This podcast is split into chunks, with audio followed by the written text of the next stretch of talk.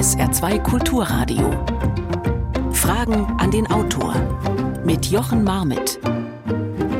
Herzlich willkommen, einen schönen Sonntag an dieser Stelle. Unser Buch heute heißt Wie kann ich etwas bewegen? Die Kraft des konstruktiven Aktivismus. Erschienen in der Edition Körber, 307 Seiten für 18 Euro. Autoren dieses Buches sind Raul Krauthausen und Benjamin Schwarz.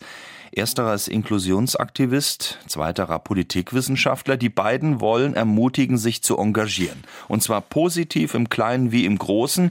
Dazu haben sie sich mit vielen aktuellen Aktivistinnen und Aktivisten getroffen und mit ihnen gesprochen und festgestellt, es lohnt sich. Denn ob nun gesellschaftliche, soziale oder ökologische Veränderung, wir brauchen die alle. Zu sagen, es läuft schlecht, reicht einfach nicht. Was aber tun und wie? Und wie schafft man es wirklich etwas zu bewegen? Konstruktiver Aktivismus, das schlagen die beiden vor. Darüber wollen wir heute mit Ihnen sprechen. Ich begrüße Raul Krauthausen, Benjamin Schwarz per Internettelefonie in Berlin jeweils zugeschaltet. Einen schönen guten Morgen. Guten Morgen.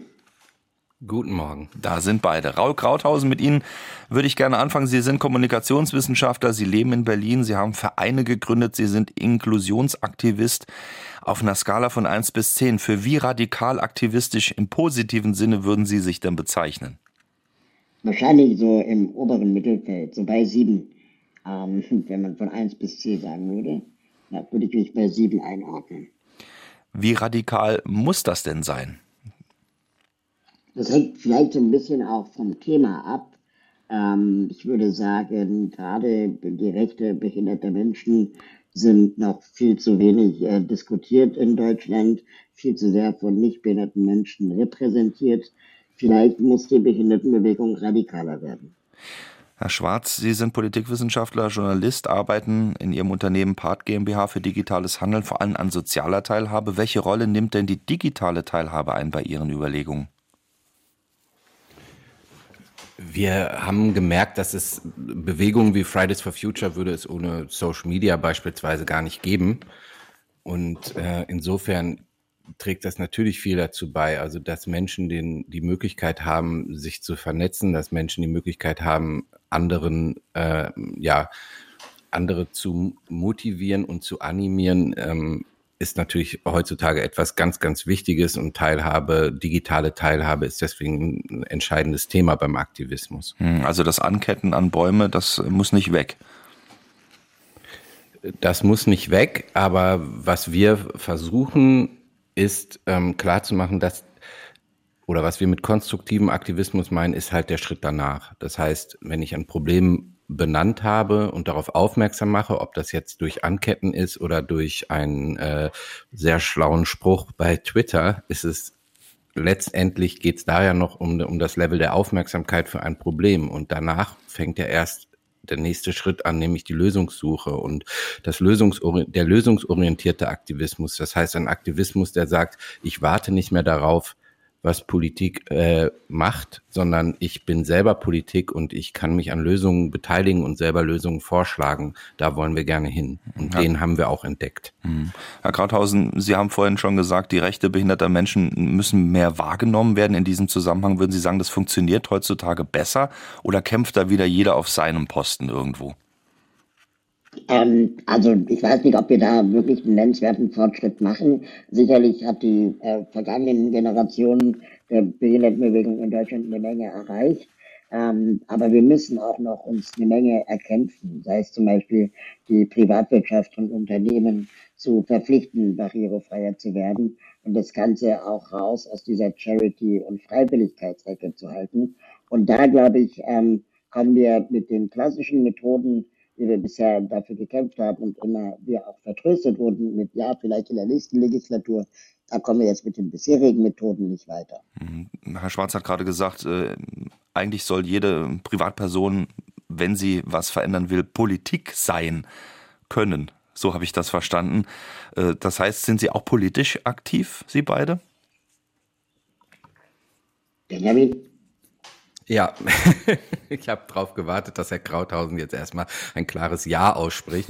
ähm, äh, also bei mir ist es so, ich bin auf jeden Fall ein politisch denkender Mensch immer schon gewesen und ähm, unter anderem durch Menschen wie Herrn Krauthausen auch ähm, immer politisch aktiver geworden. Das heißt, die Verantwortung zu spüren wahrzunehmen, dass man halt eben nicht, es ist nicht reicht, wenn, wenn die Welt um einen herum brennt, dass man die Augen schließt, sondern man muss halt an, sich an der, an dem Löschen beteiligen und ähm, das hat auch nichts mit irgendwie Moral alleine zu tun oder so, sondern es hat einfach was damit zu tun, wenn mit einer Verantwortung, wenn man Probleme erkennt, dass man dann halt sich nicht zurückzieht. Aber gleichzeitig steckt da ja auch ein Dilemma drin weil ähm, der Aktivismus in der Regel ja sowieso gemeinnützig ist, beziehungsweise ehrenamtlich sich engagiert und da relativ wenig Budgets insgesamt äh, und Ressourcen vorhanden sind. Und wenn dann auch noch die Lösungen von den Seiten der Aktivistinnen kommen müssen, weil die politische Seite ähm, sich da nicht darum schert oder einfach zu wenig tut, wie wir es ja zum Beispiel auch beim Klimaschutz sehen, hm. dann haben wir ja auch ein krasses Ungleichgewicht ähm, äh, was auch Kräfte und Machtverteilung angeht. Hm, wird ja auch gerne die Kritik ausgepackt, äh, beispielsweise bei Fridays for Future. Die schwänzen da den Unterricht äh, freitags und gehen auf die Straße, haben eine gute Zeit, aber im Endeffekt hätten alle die jungen Menschen, die sich da für äh, nachhaltigen Klimagestaltung äh, oder Klimaschutz einsetzen, ja gar keine Lösungen. Das wird immer gleich mit eingefordert. Ist das in Ihrer in Ihrer Sicht des Aktivismus trotzdem der Schritt, den wir gehen müssen, wenn wir was verändern wollen, auch ohne die Lösung direkt in der Hand zu haben? Na, der, der Punkt ist ja, ähm, also an dem Beispiel, was, was Sie jetzt gesagt haben, äh, ist, das ist natürlich ein, ähm, ein, ein wirklich quasi äh, die Essenz des Problems, was wir haben, nämlich dass Schülerinnen und Schülern, die anfangen, äh, sich zu engagieren, vorgeworfen wird, sie hätten nicht jetzt auch noch die Lösung für die größte äh, Krise der Menschheit ähm, ist, also das, das muss man ja erstmal sacken lassen. So. Hm. Ähm, und also an dem Punkt, wir meinen auch nicht Schülerinnen und Schüler, wenn wir von ähm, konstruktivem Aktivismus sprechen, obwohl die übrigens auch sehr, sehr viele Lösungen haben um das mal an der Stelle auch, auch mal mit diesem Vorurteil aufzuräumen. Also Fridays for Future hat durchaus auch Lösungsvorschläge und zwar bessere als zumindest die vergangene Bundesregierung. Ähm, genau, und deswegen ähm, ist dieser Vorwurf alleine natürlich eigentlich schon lächerlich. So, also ähm, wo kommen wir denn dahin, wenn wir jetzt äh, unseren Kindern, die sich sozusagen um ihre Zukunft ängstigen, wenn wir denen auch noch vorwerfen, ja, ähm, sie hätten jetzt nicht die perfekten wissenschaftlichen Lösungen parat, ähm, die sie im Übrigen ja zitieren. So. Benjamin Schwarz und Raul Krauthausen zu Gast mit Wie kann ich etwas bewegen? Die Kraft des konstruktiven Aktivismus. Hier auf SA2 Kulturradio in Fragen an die Autoren. In diesem Fall, Sie können gerne anrufen 0681 65 100. Das ist die Nummer 0681 65 100 oder eine WhatsApp an die gleiche Nummer 65 100 in Saarbrücken. Per Mail geht natürlich auch Fragen an den Autor mit Bindestrichen dazwischen at sr.de ist die Adresse, die Sie dann anmailen können mit Ihrer Frage und teilnehmen. Und eine erste Frage haben wir schon. Ich habe das Gefühl, wir, die Leute, die etwas verändern würden, gerne, erliegen einer Veränderbarkeitsillusion. Ich glaube, Bewegungen oder irgendwelche Maßnahmen erfassen immer nur wenige Prozent der Bevölkerung und schon gar nicht weltweit eine größere Gruppe. Ich glaube, dass die Dynamik durch Profit oder auch technische Veränderungen oder Machtpolitik oder Nichtwählbarkeit von schwierigen Maßnahmen weit größer ist als die Möglichkeit von einzelnen Gruppen etwas bewusst verändern im positiven Sinn. Herr Krauthausen, würden Sie da zustimmen, dass es wirklich so schwierig ist, als kleine Gruppe dann doch was verändern zu können?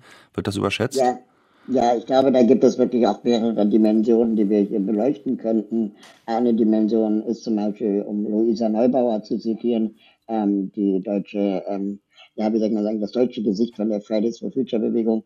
Und sie hat mal gesagt, die Bambuszahnbürste, die würde jetzt auch nicht das Klima retten. Also es wurde uns ja jahrzehntelang auch von der Öllobby und von der Energieerzeugerlobby uns äh, weiß gemacht, dass jeder für sich selbst äh, mit der, darauf achten, wie hoch sein CO2-Ausstoß ist, ähm, die Welt zu einer besseren Welt machen kann. Aber ganz ehrlich, ähm, wir werden nicht damit die Welt retten, indem wir sagen, ähm, wir kaufen nur noch Bio, sondern wir werden die Welt wahrscheinlich vor allem damit retten, indem wir die großen Konzerne ähm, an die, in die Verantwortung nehmen und eben auch dafür sorgen, dass die CO2-Ausstöße zum Beispiel geringer werden und ähm, nicht das immer alles den BürgerInnen überlassen. Deswegen, das ist die eine Dimension und die andere Dimension ist, dass wir oft glauben, wir brauchen viele Mehrheiten, wir brauchen keine Ahnung, 90 Prozent der Menschen hinter uns. Aber es gibt Bewegungen, da reichen drei Prozent. Ähm, weil es natürlich auch eine stille, eine stille ähm, Mehrheit gibt, die äh, dem zustimmt. Also Klimaschutz ist ja im Prinzip etwas, was wir alle machen wollen. Die Frage ist nur, wer macht sich dabei die Hände schmutzig? Und es muss auch nicht jeder Aktivist oder Aktivistin werden. Dabei werden wir einen großen Schritt weiter wenn wir Aktivistinnen und Aktivisten, die auf die Missstände in der Gesellschaft aufmerksam machen, einfach nicht aufhalten würden bei dem, was sie tun äh, und sie ständig kritisieren würden in den Medien hoch bis runter, ähm, sondern eben auch äh, ihnen zuhören und auch deren Vorschläge und, und Gedanken versuchen nachzuvollziehen. Ähm, aber oft ist es ja auch so, dass gerade bei konservativen Medien das Wort Aktivismus äh, gebraucht wird, um, um Leute, die sich in dem Bereich engagieren, ähm, auch ähm, zu diskreditieren und ihnen die Kompetenz abzusprechen. Also da wird dann einem Friedrich Merz mehr Finanzkompetenz zugetraut als einem Gerhard Schick, dem Gründer der Finanzwende. Herr Schwarz, wie sehen Sie das mit der Illusion, die der Hörer da angesprochen hat? Ähm, Sie schreiben ja auch darüber, die Erfolge sind in der Regel klein, gering, aber wenn, äh, dann war es eben keine Illusion, wofür man gekämpft hat. Genau, ähm, das, das ist eigentlich der, der wichtige Punkt. Also ich kann erstmal das Empfinden, was der Hörer ähm, beschrieben hat, sehr, sehr gut nachvollziehen. So, und ich glaube, das ist auch, wenn man ehrlich ist, etwas, was wir, was wir alle teilen. Und ähm, das, ein, ein Mang das mangelnde Gefühl der Selbstwirksamkeit ist ja auch ein, ein großes Thema in unserem Buch. Ähm, ich möchte trotzdem das mal versuchen, ein bisschen positiver zu erzählen. Die positive Erzählung von Fridays for Future ist beispielsweise die, dass man sehr stark natürlich idealtypisch quasi hier sehen kann, ähm, wie Aktivismus, wie Bewegung funktioniert, nämlich dass ähm, in dem Fall äh, jemand anfängt, ein, ein Problem auf ein Problem aufmerksam zu machen, ihm, in dem Fall ihr, sehr viele Menschen ähm, in kürzester Zeit folgen und ähm, es schaffen, ein Problem, was nun ja auch in keinster Weise neu war, aber so auf die politische Tagesordnung zu bringen, dass monatelang über nichts anderes mehr gesprochen wird zumindest. Und Fridays for Future wird dann ähm, jetzt gesagt, ähm, naja, ihr habt das jetzt äh, ähm, drei Jahre gemacht, was habt ihr denn erreicht? So, die Klimakrise ist ja nicht vorbei. Ach, huch, das, das ist ja überraschend, dass die Klimakrise jetzt nicht dadurch äh, ähm, komplett gelöst ist. Der Punkt ist doch, wo wären wir denn, wenn die das nicht gemacht hätten? So, wo wären wir denn beim Thema Klimakrise?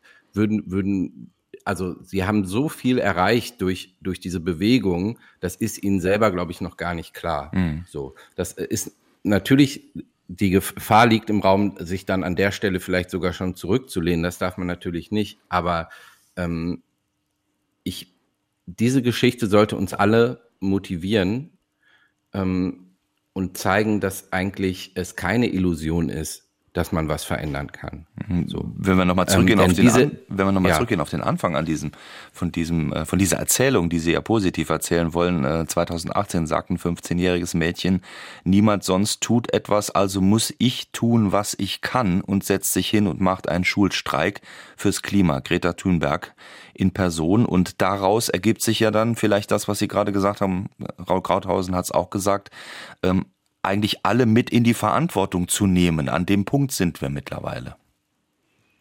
Richtig. Ja, was, also, was, ich, was ich sehr beeindruckend finde, ist, ähm, was Fridays for Future in Deutschland geschafft hat, ähm, als sie vor das Bundesverfassungsgericht gezogen sind und ähm, das Bundesverfassungsgericht der äh, Klimabewegung Recht gegeben hat, in dem Sinne, dass ähm, es natürlich auch äh, ein, ein, ein Recht der künftigen Generationen gibt, in einer Welt zu leben, ähm, die, die für sie noch funktioniert und dass äh, die bisherigen Generationen das auch gewährleisten müssen.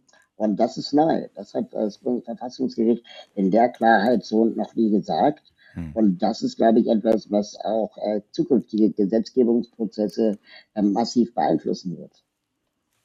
Dazu passt eine Mail von Dieter Peine. Vielen Dank dafür. Er fragt, ähm, als Vater von drei kleinen Kindern habe ich leider sehr wenig Zeit, mich sinnvoll und vor allen Dingen zu festen Zeiten zu engagieren. Ähm, das Thema Umwelt liegt ihm sehr am Herzen. Er versucht es in seinem Alltag ähm, auch mit Vorbildfunktion ähm, gut zu machen. So interpretiere ich das jetzt mal. Ähm, er befürchtet aber, dass das alles viel zu wenig ist, wenn man sich die Herausforderungen anschaut, vor denen wir stehen. Ähm, da sind also mehrere Fragen mit drin und mehrere Themen, die Sie ja auch ansprechen.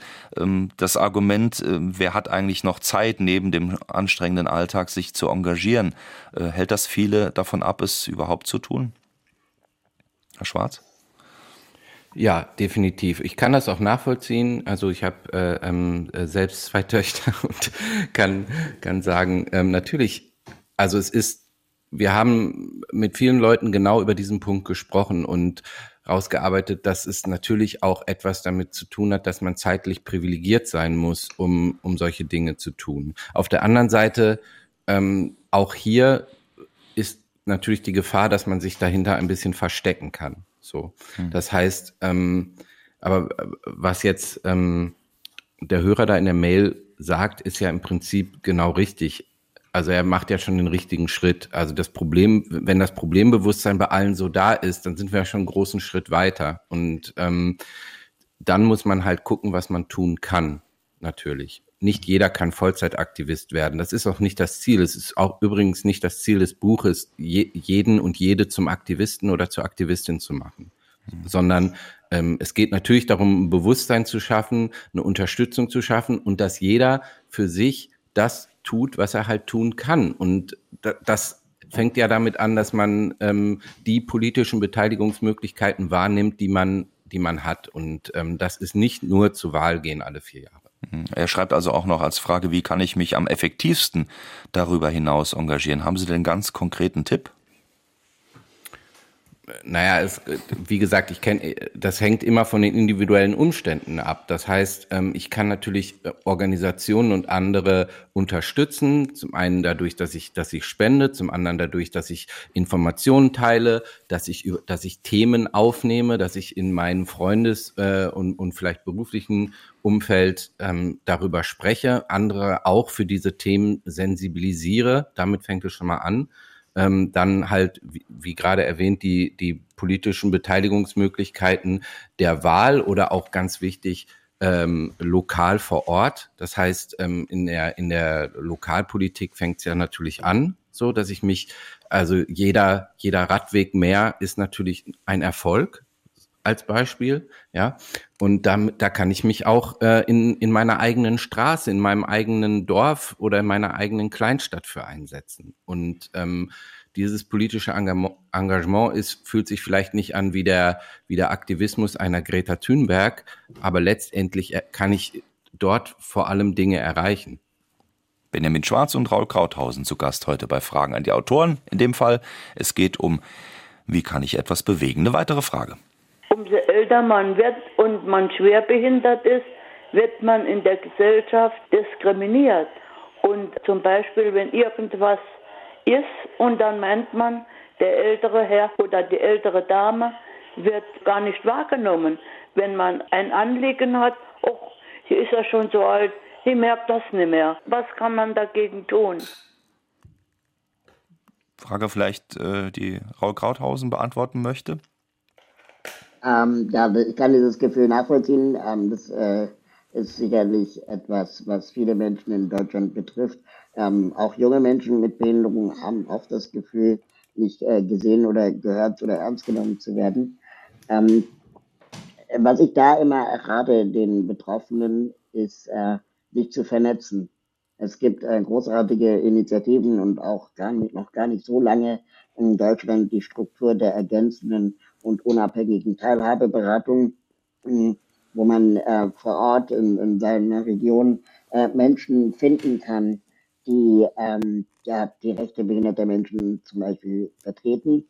Ähm, die findet man unter teilhabeberatung.de und sind immer eine sehr gute erste Anlaufstelle, äh, um zumindest dieses Gefühl des Alleineseins ähm, mit dem Thema ähm, erstmal zu, zu anzugehen und dann zu gucken, wie kann man gemeinsam vielleicht an der Situation etwas verbessern. Also Teilhabe, das ist ein ganz äh, wichtiger Stichpunkt auch in diesem Zusammenhang. Sie schreiben äh, unter anderem von Katrin Henneberger, das bringt mich jetzt auf das Gefühl, dass man nicht alleine ist. Sie ähm, ist im Bereich des ähm, Widerstands gegen den Braunkohleabbau aktiv äh, bei Ende Gelände. Ähm, da geht es auch um Lützenich beispielsweise, auch gestern wieder aktuell äh, Widerstand gegen die Pläne, diesen Ort, auch den Braunkohleabbau zum Opfer fallen zu lassen. Sie erzählt so schön, dass auf einmal ein Rauschen von außerhalb des Forstes kam, wo man sich ähm, widerständig zeigt und äh, eben auch lebt, um Widerstand zu leisten. Auf einmal waren da mehrere Zehntausend Menschen, die einfach da waren. Wie wichtig ist dieses äh, Gefühl beziehungsweise dieses, äh, diese Sicherheit, dass es noch mehr gibt als nur die fünf, die gerade äh, alleine da stehen in diesem Wald. Wie wichtig ist das, Herr Schwarz? Jeder und jede, die mal an einer größeren Demonstration teilgenommen haben, kennen, glaube ich, dieses Gefühl, und dafür sind Demonstrationen unter anderem übrigens auch da, ähm, wie gut es tut, dass man merkt, dass man mit seinem Problembewusstsein nicht alleine ist. Das ist, das ist unheimlich wichtig. Und das trägt dann natürlich auch zum Gefühl der Selbstwirksamkeit im ersten Schritt bei. Ähm, ich kann mich daran erinnern, an einen der, ersten größeren Klimastreiks, ähm, die wir hatten in Berlin, ähm, wo wirklich ja äh, hunderttausend Hunderttausende auf der, auf der Straße waren und parallel hat die Bundesregierung damals dieses Klimapaketchen ähm, verabschiedet. Ähm, das war ein ganz interessanter Moment, weil man beides in ganz kurzen Zeitabschnitt gespürt hat. Man hat zum einen diese Selbstwirksamkeit gespürt und gesagt, okay, wir sind so viele, wir können, wir müssen doch was erreichen können. Und auf der anderen Seite kam sozusagen gleich der Faustschlag ins Gesicht mit diesem, ja, mit dieser Nicht-Klimapolitik, die da gemacht wurde von SPD und CDU. Und ähm, trotzdem ist das natürlich ein, ein, ja, ein entscheidender Punkt, dass, dass man merkt, wie gesagt, dass man nicht alleine ist. Und bei dem Beispiel in Lützerath mit dem ähm, Braunkohletageabbau wo, von, und Ende Gelände ist es so gewesen, dass ähm, ja wirklich da Menschen ihr Leben aufs Spiel gesetzt haben ähm, im Wald und ähm, gar nicht mitkriegen konnten, was außerhalb passiert. Mhm. Und diese Szene, die Sie da zitieren, dass plötzlich 50.000 Menschen als Unterstützer von außen kommen und sozusagen sich diesem Wald nähern, äh, dieses Rauschen, was Sie da zitiert haben, ähm, das ist natürlich das eigentlich das, das perfekte Bild dafür und auch die Antwort auf die Frage vorher ein bisschen, nämlich was kann ich tun? Ich kann Aktivistinnen unterstützen und auch eine einmalige Teilnahme erstmal an, an so einer Demonstration oder Aktion führt, da, also, führt dazu, dass, dass die Aktivisten gestärkt werden in, in dem, was sie tun. Und ähm, insofern spielt das eine ganz, ganz große Rolle. Eine weitere Frage. Der Souverän nach unserer Verfassung, das Volk, ist bei uns doch total entmachtet. Die Bürgerinitiativen haben kaum, kaum Einfluss auf den Staat. Wir haben jetzt eine Partei an der Regierung, die aus Bürgerinitiativen entstanden ist, die Grünen. Was erwarten Sie, wird die Bundesregierung für diese Zivilgesellschaft in den nächsten vier Jahren tun? Müssen wir mit so etwas Ähnlichem wie Greenwashing rechnen oder wird es ernsthafte Verbesserungen für die Zivilgesellschaft geben? Und was würden Sie sich konkret von der Bundesregierung wünschen, was sie für die Zivilgesellschaft tun soll? Da sind gleich mehrere Fragen mit drin, äh, Herr Krauthausen. Ja, was erwarten Sie von den ehemaligen Bürgerinitiativen, die sich jetzt seit einigen Jahren ja schon die Grünen nennen und in der Bundesregierung nun sind? Ähm, also die haben sich ja auf jeden Fall eine Menge vorgenommen, wenn man sich den Koalitionsvertrag anschaut. Ähm, ich muss zugeben, ich bin äh, äh skeptisch. Ich bin skeptisch, ob sie all diese Versprechen und auch Erwartungen, die ja an sie ge ähm, gestellt werden, ähm, einhalten können, ähm, weil das schon ein sehr großes Vorhaben gegen sehr viele Widerstände ist und das dann auch noch als ähm, ja, Nummer zwei in der Koalition und nicht eben als ähm, Kanzler. Ähm, wir wissen, dass in Deutschland ähm, ein Großteil der Politik im Finanzministerium entschieden wird und da sitzt nun mal leider die, die FDP, die in den letzten Jahrzehnten sich ja auch nicht groß, groß verdient gemacht hat, wenn es um soziale Bewegungen oder Klimaschutz geht. Ähm, da müssen wir also vorsichtig skeptisch und auch kritisch bleiben. Es alleine den Grünen äh, dann zur Verantwortung zu machen, ist vielleicht ein bisschen mhm. zu einfach. Ähm, allerdings, und da, da würde ich auch gerne mal kurz drauf äh, ähm, eingehen, haben wir auch das Gefühl in den letzten Jahrzehnten immer wieder, immer mehr bekommen, ähm, wir nennen es die, die Pseudopartizipation. Also, dass dann eben Gesetzesinitiativen gemacht wurden ähm, von, von der Regierung und dann gab es Anhörungen und man wurde dann eingeladen, sein, seine Expertise mit einzugeben als, ähm, als Verein, als Organisation, als Aktivistin.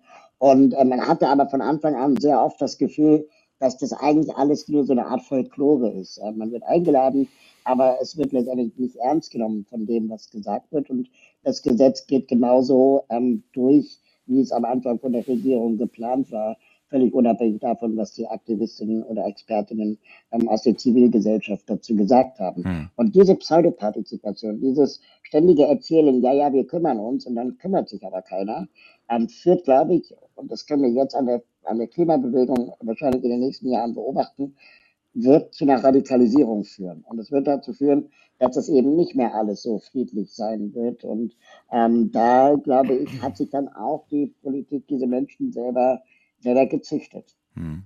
Stichpunkt Greenwashing, Herr Schwarz. Ähm, mhm. Der Hörer hat darauf hingewiesen. Äh, schauen wir doch mal auf die äh, grüne Atomenergie, die wir demnächst in Europa haben.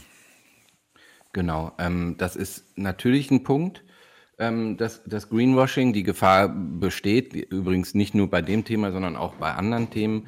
Ähm, man darf, glaube ich, trotzdem, ähm, man kann es auch andersrum sehen. Man, man kann sich auch dieses populistische Näschen, nenne ich es mal, was äh, Politikerinnen und Politiker nun mal haben, wenn sie ähm, an der Macht sind, ähm, das kann man sich auch zunutze machen. So, das, ähm, das ist einfach da.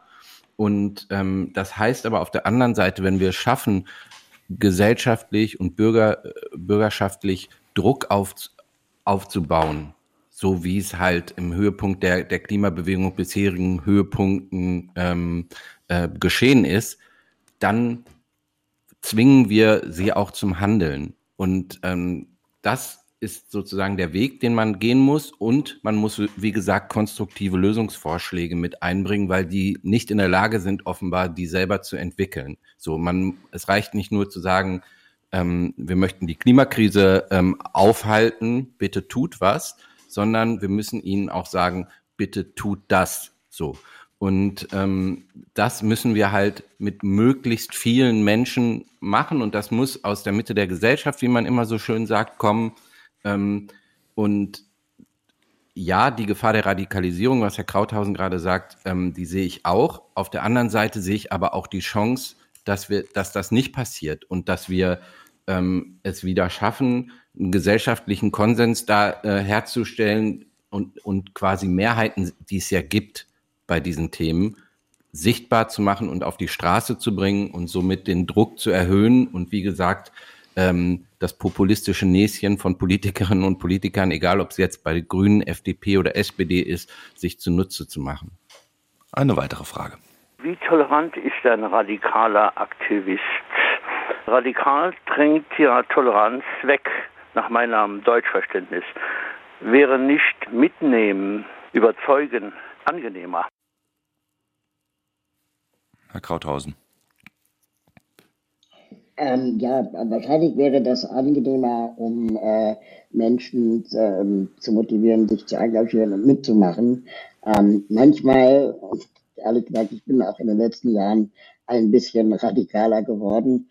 Manchmal, glaube ich, reicht es aber auch nicht mit dem ständigen ähm, Appellieren und, und äh, Hoffen, dass äh, die ähm, Regierung die Gesetze ähm, verbessert und verändert. Ähm, ich denke, man braucht beides. Man braucht eine Bewegung wie die Extinction Rebellion, die ähm, auch bereit ist, sagen wir mal, zivilen Ungehorsam äh, zu machen und eben die Bewegung Fridays for Future, die dann aber die Massen mobilisieren kann und gemeinsam dann letztendlich auch so eine Stimmung in der Gesellschaft zu erzeugen, die wirklich einen Wandel will. Ähm, ich möchte auch nochmal ähm, ganz klar ähm, machen, das, was die Klimabewegung in Deutschland fordert, ähm, ist keine Revolution. Ähm, Carola Rakete hat das mal in einem Gespräch ähm, ähm, super gut gesagt. Sie hat gesagt, das Einzige, was die fordern, ist, dass ähm, die, die, die Nationalstaaten das Pariser Klimaabkommen einhalten. Und das ist eigentlich ähm, um Heinrich Strößenreuter zu zitieren, ein, ein ähm, Klimaaktivist der, der Union, ähm, inzwischen sogar ähm, sich engagiert in der Klimaunion, ähm, dass, dass es eigentlich nur darum geht, urkonservative Werte, nämlich das Einhalten von Recht, ähm, äh, zu gewährleisten. Und äh, wir fordern hier gar keine Revolution und morgen haben wir alle keinen Strom, ähm, sondern äh, die, die Klimabewegung fordert einfach nur, dass vereinbarte Dinge eingehalten werden. Und das müssen wir uns auch nochmal klar machen, wie lange das dann auch von, von der Politik, wenn man das so sagen kann, auch mit Füßen getreten und ignoriert wurde. Sie haben gerade Extinction Rebellion äh, angeführt ähm, und in dem Zusammenhang steht ja auch in Ihrem Buch äh, auf der einen Seite ganz klar zu lesen, dass Sie Gewalt äh, absolut ablehnen, auf der anderen Seite ähm, schon gegen Gesetze verstoßen und dazu auch anregen, äh, wenn diese Gesetze eben äh, nicht gut sind. Das ist natürlich jetzt auch eine Auslegungssache, oder? Aber wo ist denn diese Radikalität, ich, äh, die immer so zitiert wird? Ich sehe die gar nicht, ehrlich gesagt. Also ähm, angesichts de dessen, was passiert, gerade wenn wir jetzt bei dem Thema Klimakrise bleiben, angesichts der Bedrohung, die, den, der wir uns alle gegenüber sehen, ist doch die, ist, gibt es doch überhaupt noch gar keinen radikalen Widerstand. Es, ähm, die, die Bedrohung ist doch viel, viel größer und es ist doch überhaupt nicht verhältnismäßig, was da passiert gerade. Ähm, das heißt, ich, ich, meine These ist, wenn die, wenn die Menschen verstehen würden, wie groß die Bedrohung der Klimakrise ist, wozu man vielleicht als Individuum auch meistens gar nicht in der Lage ist, das zu erfassen, weil es eben so groß ist. Aber äh, dann wäre die Radikalität viel, viel größer. Und ähm, wir, wir, wir leben gerade natürlich auch pandemiebedingt, aber wir leben gar nicht in Zeiten, wo sich sozusagen ähm, massenhaft Menschen ähm, in, in diesen Punkten, was gesellschaftliche Veränderungen äh, angeht, radikalisieren, sondern Radikalisierung findet ja ähm, ganz woanders gerade statt. Und, ähm, und zwar in der, in der anderen politischen Seite sozusagen, die, die deutlich destruktiver und gewaltbereiter ist, nämlich wenn wir dann von den sogenannten Querdenkern und Spaziergängern reden. Inwiefern ordnen Sie die dann als Aktivisten ein?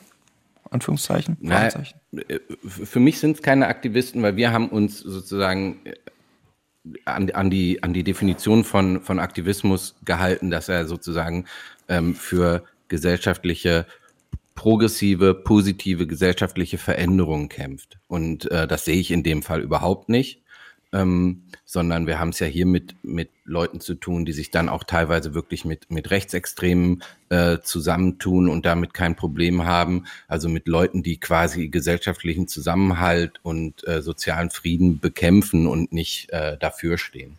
Martin Kuhn aus Güdesweiler hat eine Frage geschickt. Vielen Dank dafür.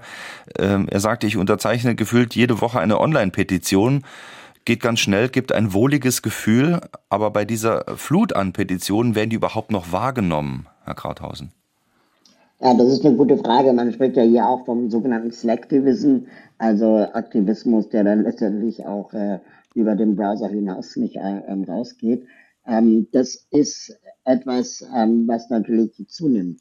Je mehr äh, Petitionen es gibt und je mehr Menschen online vielleicht auch irgendwelche Hashtags äh, äh, verbreiten. Es war aber mal vor ein paar Jahren ein sehr starkes Mittel, äh, um letztendlich neue Öffentlichkeiten auch zu generieren an Chefredaktionen von klassischen Medien vorbei. Wir können mit dem Internet jetzt ähm, auch eigene Öffentlichkeiten kreieren, die oft sonst äh, von den klassischen Medien entweder belächelt oder ignoriert oder gar nicht wahrgenommen wurden. Was ähm, wir aber jetzt brauchen, wenn wir Petitionen starten, ist natürlich auch, wie Benjamin Schwarz auch schon vorhin gesagt hat, ähm, die Frage, was, was soll denn darauf folgen? Was ist denn unser Ziel mit dieser Petition? Einfach zu sagen, an die Bundesregierung macht das besser, ist vielleicht dann auch un zu unkonkret. Ähm, hm. Wenn man aber zum Beispiel sagt, okay, wir wollen eine Bewegung starten ähm, und suchen dafür ähm, Leute, die, die sich engagieren ähm, und wir wollen das Gesetz in diese und jene Richtung bewegen, ähm, dafür wollen wir keine Ahnung, MitstreiterInnen finden, Spenden sammeln und so weiter und so fort und diese Bewegung von langer Hand äh, auch aufbauen, so wie es zum Beispiel auch German Zero äh, ähm, macht, ähm, die selber ein Klimagesetz schreiben, aus der Erkenntnis heraus, dass die Bundesregierung das ja leider nicht hinbekommt. Ähm, da letztendlich das mit Petitionen dann zu flankieren und auch zu sagen, okay, wir, wir nutzen diese Tools, um eigene Communities aufzubauen, dann kann das wieder funktionieren. Martin Rees, vielen Dank für die Anregung, hat geschrieben, Omas und Opas haben Zeit, auch für den Jüngeren und für die Enkel. Außerdem haben sie vielleicht äh, große ökologische Fußabdrücke. Ähm, also er empfiehlt Familie aktivieren. Ist das in dem kleinen Umfeld auch eine Empfehlung, die Sie geben können, neben den Petitionen, wo wir gerade drüber gesprochen haben? Ja, auf jeden Fall. Ähm, also so viele Menschen mitnehmen, wie es geht und äh, am besten sogar noch nicht Menschen aus der eigenen Blase. Ne? Also natürlich ist es logisch, dass die Fridays for Future Bewegung, die aus einer Schulbewegung heraus äh, sich äh, ergeben hat, äh, vor allem junge Menschen mit anzieht. Aber wir werden ja erst wirklich stark als Bewegungen, wenn wir auch andere äh, Gruppen der Gesellschaft mitnehmen. Ähm, äh, Christian Lindner hat der Fridays for Future Bewegung damals vorgeworfen, ähm, ja, das sollte man den Profis überlassen. Und dann zieht die Fridays for Future plötzlich mit 100 WissenschaftlerInnen in Deutschland los und sagt, ja, hier sind die Profis, was macht ihr denn jetzt? Ähm, und auf einmal hat man ganz neue Debatten. Plötzlich wird es in Wissenschaftsmagazinen diskutiert, plötzlich ist das Thema in der Tagesschau. Ähm, aber nicht nur, weil junge Menschen damit gesprochen haben, sondern auch ältere Menschen. Mhm. Und ähm, das ist, glaube ich, der Weg. Wir müssen viel intersektionaler denken. Wir müssen auch Gemeinsamkeiten uns anschauen zwischen vielleicht nicht privilegierten Gruppen in unserer Gesellschaft und der Klimabewegung. Wie können wir da gemeinsam auch für eine Welt für Menschen kämpfen, die besser wird, ähm, wenn man nicht privilegiert ist? Achim Bohlander hat noch eine äh, Rückfrage oder eine Frage zum Thema, was wir gerade vorhin angesprochen haben, Herr Schwarz. Wer in der Gruppe demonstriert, merkt, dass er nicht alleine ist, aber wie mit den Demonstrierenden umgehen, die sich gegenseitig bestärken, dass die Corona-Impfung Teufelszeug sei? Naja, wir, das ist nun mal das, das Dilemma, in, de, in dem wir jetzt äh, gerade stecken. Ähm, natürlich haben diese Menschen das Recht dazu. Und ähm, wir sehen jetzt hier an der Stelle aus, aus meiner Sicht sehr schmerzhaft, ähm, wie, wie unsere Demokratie an der Stelle funktioniert. Wir, ähm, ich glaube aber, dass unsere Gesellschaft und die Demokratie stark genug ist, das auszuhalten und dem was entgegenzusetzen. Ähm, und was man hier entgegensetzen muss, ähm, ist Aufklärung. Und wir müssen dafür kämpfen, dass wissenschaftliche Fakten ähm, wieder den Wert äh, bekommen in der Öffentlichkeit, äh, den sie, den sie haben und den sie verdient haben und dass wir nicht in äh, US-amerikanische Verhältnisse rutschen in Deutschland. Und ähm, das ist Aufgabe der Mehrheit, das möchte ich nochmal betonen, auf äh, die dem eigentlich gegenübersteht. Nur die Mehrheit darf natürlich nicht schweigen, sondern wir müssen ähm, dort dann aufstehen und dem was entgegenstellen. Das ist dann unser äh, ebenso demokratisches Recht und auch meiner Meinung nach unsere Pflicht. Eine weitere ich denke Frage. Auch, dass, ja, Moment. Ich denke auch, dass äh, klassische Medien ähm, auch aufpassen sollten, wie sie, wie viel Aufmerksamkeit sie eigentlich Menschen in einer Gesellschaft geben, ähm, die eigentlich nichts anderes als Destruktion machen. Und ähm, natürlich gibt es die, eine, eine stille Mehrheit, die gegen ähm, diese äh, Spaziergänger und Corona-LeugnerInnen ist, die bereit ist, sich äh, zu impfen, die alle Maßnahmen, so gut sie kann, versucht einzuhalten, aber natürlich auch Angst und hat und verunsichert ist. Und darüber zu sprechen und diesen Menschen vielleicht auch mehr Sichtbarkeit zu geben, ist auch die Verantwortung der Medien. Ähm, momentan wirkt es ja so, als ob wir demnächst überrannt werden von den äh, SpaziergängerInnen, aber das ist ja eine, eine Minderheit. Eine weitere Frage. Ich hatte vor einiger Zeit eine Idee, ich laufe viel mit meinem Smartphone in unserer schönen Gemeinde herum, habe dort Sachen gesehen, die mir überhaupt nicht gefielen, zum Beispiel wilde Müllhaufen oder abgerissene Dachrinnen an öffentlichen Gebäuden, habe das dann mit dem Smartphone fotografiert und an die Beschwerdestelle meiner Stadt gesendet mit ganz netten Worten. Innerhalb von ein paar Tagen bekam ich dann eine E-Mail und die Sache wurde erledigt. Das heißt also Aktivismus im Kleinen. Und ich finde, das hat wunderbar geklappt und das regt an zum Nachahmen. Also eine persönliche Erzählung einer Hörerin. Vielen Dank dafür, für Aktivismus im Kleinen. Ähm, ist es so einfach, Herr Schwarz? Ähm, ja, Es ist so einfach. Und ähm, ich möchte da gerne den, den Demokratieaktivisten Shai Hoffmann aus unserem Buch zitieren, der, der sagt, ähm, Aktivismus und gerade auch konstruktiver Aktivismus kann auch damit beginnen, dass ich mich sozusagen im, im kleinsten direkten sozialen Umfeld engagiere. Das heißt, ähm, vielleicht, also das haben wir vor allem natürlich auch in, in, so, in so Großstädten wie Berlin, ähm, äh, das Problem der Vereinsamung von, von älteren Menschen. Ähm, ich kann doch mal bei meinem Nachbar klopfen und mich mit dem unterhalten. Und ich kann sozusagen, also der Schritt raus aus meiner ähm, kleinsten Kiste oder Blase, in der ich zu Hause bin und wo ich größtes Verständnis habe, dass wir uns da alle gerade verkriechen wollen und teilweise ja auch sollen. Aber ähm, sich um meine, es beginnt damit mit Empathie und Mitmenschlichkeit. Damit beginnt es. Und was die Hörerin gerade geschildert hat, finde ich super. Ja, also sie ganz wortwörtlich, sie hat diese Schritte gemacht. Sie ist rausgegangen und ähm, hat sich sozusagen darum geschert, wie es in ihrer in, in ihrem Umfeld ist. Und mit Empathie für Mitmenschen und das eigene Umfeld beginnt Aktivismus. Ein schönes Beispiel ist ja auch Ali Chan, den Sie in Ihrem Buch äh, mitzitieren, der auch schon mal hier zu Gast war bei uns in der Sendung SA2 Kulturradio Fragen an den Autor. Er hat sich ja als Asylbewerber Ihres Vertrauens ähm, ganz im Kleinen äh, ja eigentlich offen gemacht, ja, wenn man das mal so beschreiben will. Er hat sich dem ausgesetzt, äh, nämlich Wut, Hass, äh, was ihm an der Telefonhotline entgegengeschlagen ist und hat mit den Menschen gesprochen. Ähm, das ist natürlich schon die nächste Stufe, dass man eigentlich den Mut hat, ähm, da den Dialog nach wie vor zu suchen. Ähm, Hass und Wut prägen ja auch die Erfahrung vieler anderer Aktivistinnen und Aktivisten. Ja, da muss ich ähm, vielleicht auch für mich inzwischen ähm, eingrenzen, dass, wie soll ich sagen, auch ich nicht mehr bereit bin, alles zu diskutieren. Also ähm, wenn ich auf Twitter irgendetwas schreibe und äh, das Gender-Sternchen benutze, kommen garantiert 40 Leute, die mit mir über Gendern und die Unsinnigkeit vom Gendern diskutieren wollen.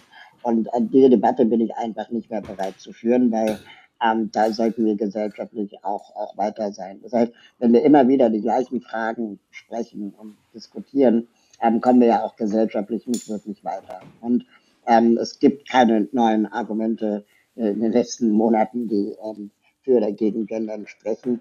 Das heißt, ähm, für mich ist das Thema durch. Und um da Kudrai Bibijay mal zu zitieren, ähm, die jahrelang äh, bereitwillig den Medien beantwortet hat, ähm, was denn jetzt, sagen wir mal, die Leitkultur in Deutschland sei ähm, und wann sie zuletzt Diskriminierung erfahren hätte als Muslima, ähm, sie dann irgendwann gesagt hat, sie hat eigentlich keine Lust mehr, die intellektuelle Putzkraft zu sein von Menschen, die sich nicht vorstellen können, wie es ist, tagtäglich diskriminiert zu werden. Und sie möchte eher nach vorne blicken und äh, sich äh, äh, Themen widmen, ähm, die, die sie wirklich auch ähm, äh, für konstruktiv hält. Und ich glaube, was ich damit sagen will, ist, ich bin nicht mehr bereit, alles zu diskutieren. Hm. Ähm, und äh, ich bin aber bereit, äh, bei Themen, die, die vielleicht noch nicht so oft diskutiert wurden, da dann auch meine Meinung oder meine Expertise mit reinzugeben und auch bereit, mich überzeugen zu lassen von anderen Meinungen.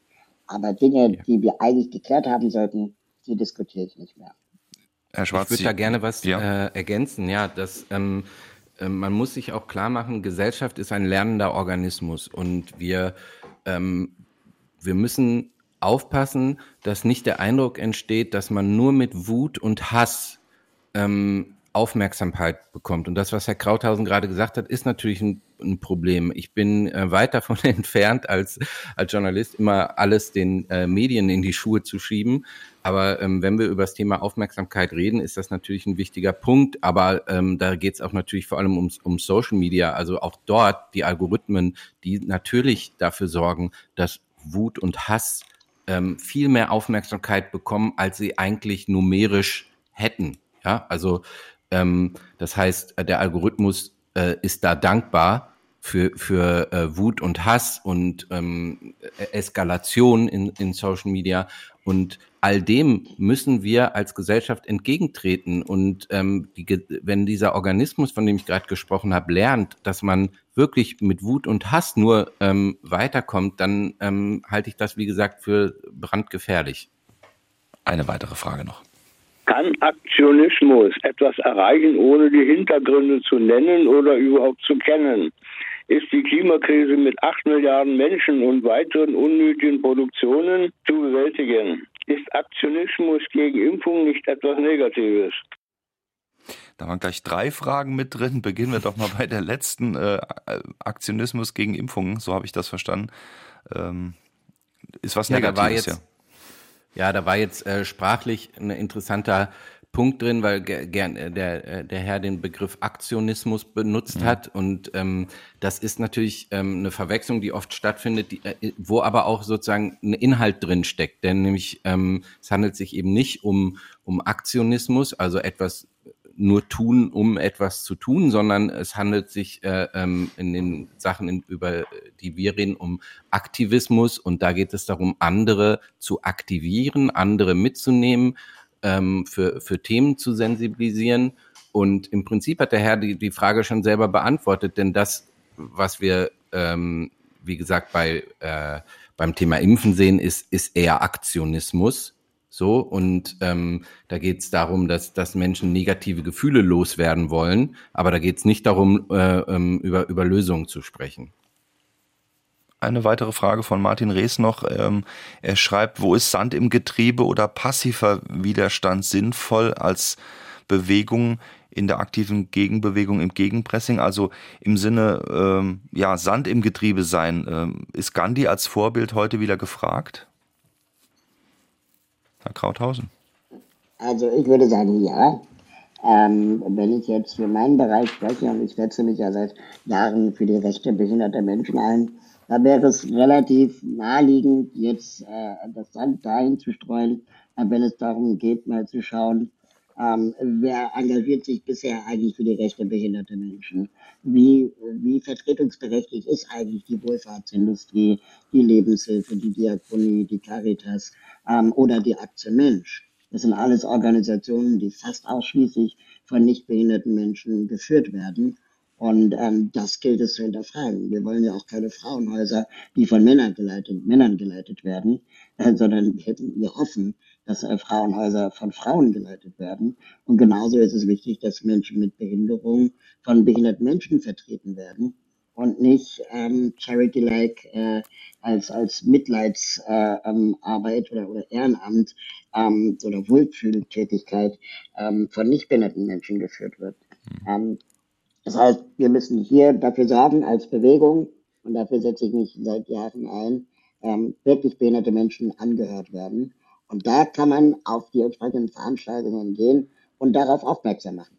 Sie haben ein schönes Beispiel in Ihrem Buch drin, da ging es um Intensivpflege und Rehabilitationsgesetz im Jahr 2019 und Sie haben sich eigentlich äh, ja sprichwörtlich als äh, ins Getriebe reingeworfen, nämlich bei einem Tag der offenen Tür äh, damaligen äh, Bundesgesundheitsminister Jens Spahn in den Weg gestellt ähm, und so lange genervt, in Anführungszeichen, äh, bis es dann eine Reaktion gab. Ähm, das kann natürlich nicht jeder immer tun, ähm, aber das Beispiel zeigt, es lohnt sich doch, weil es gab dann eine Veränderung dieses doch sehr umstrittenen Gesetzes, weil eben jemand sich engagiert hat, der unmittelbar davon auch betroffen ist.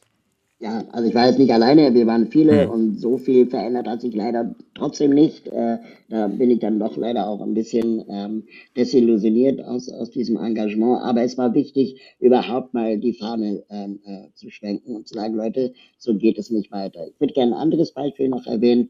Im April letzten Jahres, am 28. April, ähm, wurde in Potsdam in einer Einrichtung vier behinderte Menschen von einer Pflegekraft ermordet.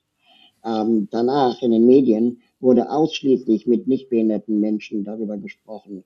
Also der Pfarrer der, der Einrichtung, ähm, der Polizeisprecher und Eltern von Menschen mit Behinderung. Aber kein einziges Mal wurde mit Menschen mit Behinderung gesprochen, mit BewohnerInnen von Heimen, was sie jetzt gerade durchleben, wovor sie Angst haben, was sie sich wünschen, dass solche Situationen nie wieder passieren wird.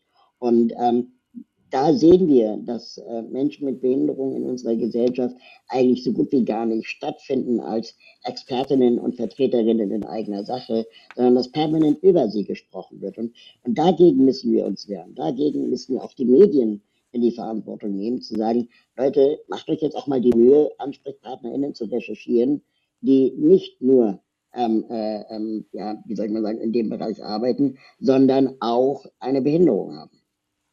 Ganz klare Aufforderung von Raul Krauthausen. Zusammen mit Benjamin Schwarz zu Gast, hier bei Fragen an die Autoren an diesem Sonntag. Eine weitere Frage. War die Anti-Atomkraftbewegung auf internationaler Ebene erfolgreich? Herr Schwarz, wir haben schon mal drüber gesprochen, kurz. Ja. Naja, das, äh, also ich, ich finde, man merkt heute ganz deutlich wieder, und das ist auch, wie gesagt, im Buch ein ganz großes, äh, ganz großer Teil, ähm, die Frage, was war erfolgreich, was war wirksam. Das heißt, ähm, kann man nicht sagen, jedes Atomkraftwerk weniger ist ein Erfolg oder ähm, muss man sagen, wir sind erst erfolgreich, wenn die Atomkraftwerke alle abgeschaltet sind.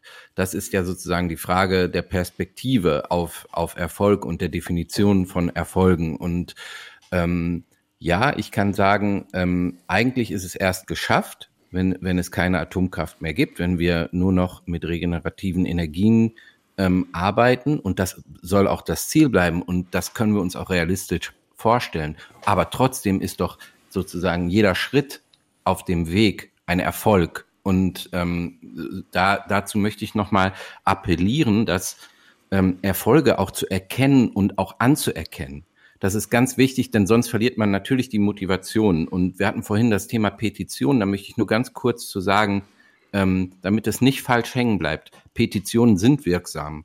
Und ähm, wir haben im Buch das Beispiel der Tamponsteuer gehabt, mhm. ähm, wo sich wirklich zwei Frauen ähm, äh, hingesetzt haben und gesagt haben, ähm, der Steuersatz für Menstruationsprodukte ähm, der ist, äh, ist zu hoch und äh, warum wird das hier falsch besteuert? Und wir engagieren uns jetzt. Und das waren keine Prominenten oder so, sondern die haben sich dann Unterstützung gesucht und die haben es geschafft, mit, der, mit dieser Petition einen Steuersatz zu ändern, was natürlich erheblich, erheblichen Einfluss hat äh, äh wirtschaftlich gesehen. Und ähm, diese Beispiele in unserem Buch, die sollen ermutigen und die, die zeigen nämlich, dass man als Einzelner und Einzelne etwas bewegen kann. Vielleicht haben Sie noch äh, einen konkreten äh, Tipp für Ulrike Schummer aus Fischbach. Ähm, schreibt, äh, welche konkreten Maßnahmen können die äh, Einordnung der Atomkraft als nachhaltige Energie noch stoppen? Vielleicht äh, sind wir da ein ganz praktischen Beispiel im Moment.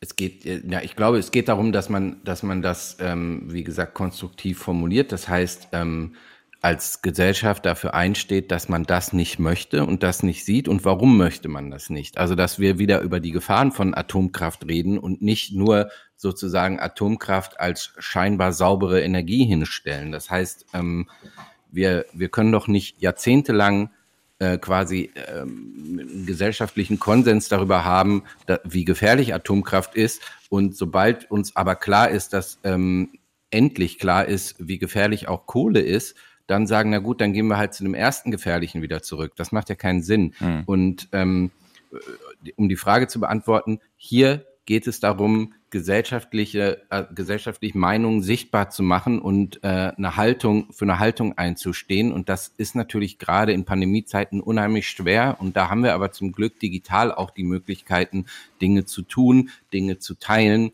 und äh, ja, unsere Meinung sichtbar zu machen. Sie haben jede Menge Beispiele in Ihrem Buch drin. Namen wie Gerhard Schick oder Ori Mittenmeier sind schon gefallen. Philipp Ruh vom Zentrum für politische Schönheit, Katrin Henneberger, Shai Hoffmann, Ali Chan, Dana Buchzig und natürlich auch Carola Rakete. Ähm, sie wurde auch schon erwähnt. Äh, wirklich sehr interessant zu lesen, Herr Krauthausen. Vielleicht am Ende unserer Sendung äh, das Beispiel Carola Rakete. Sie ist nautische Offizierin und Naturschutzökologin.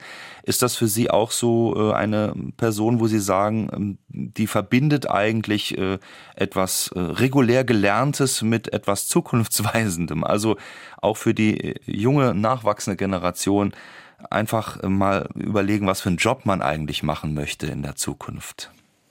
Ja, auf jeden Fall. Und äh, ich glaube, dass sie auch ein großartiges Vorbild ist für, ähm, äh, für viele junge Frauen zum Beispiel oder, oder äh, junge Mädchen, die ähm, jetzt sich die, die, die Frage widmen, was kann ich eigentlich gesellschaftlich verändern und bewegen. Und das ist total wichtig, da auch Frauen im Aktivismus ähm, äh, zu präsentieren und zu zeigen. Und Carola Rakete ist ja nicht als Klimaaktivistin äh, bekannt geworden, sondern als die Kapitänin, die mhm. damals die Sea-Watch äh, manövriert hat und einfach das Notwendige getan hat und das juristisch Richtige ähm, beim Retten von Menschen, die äh, in Seenot geraten sind.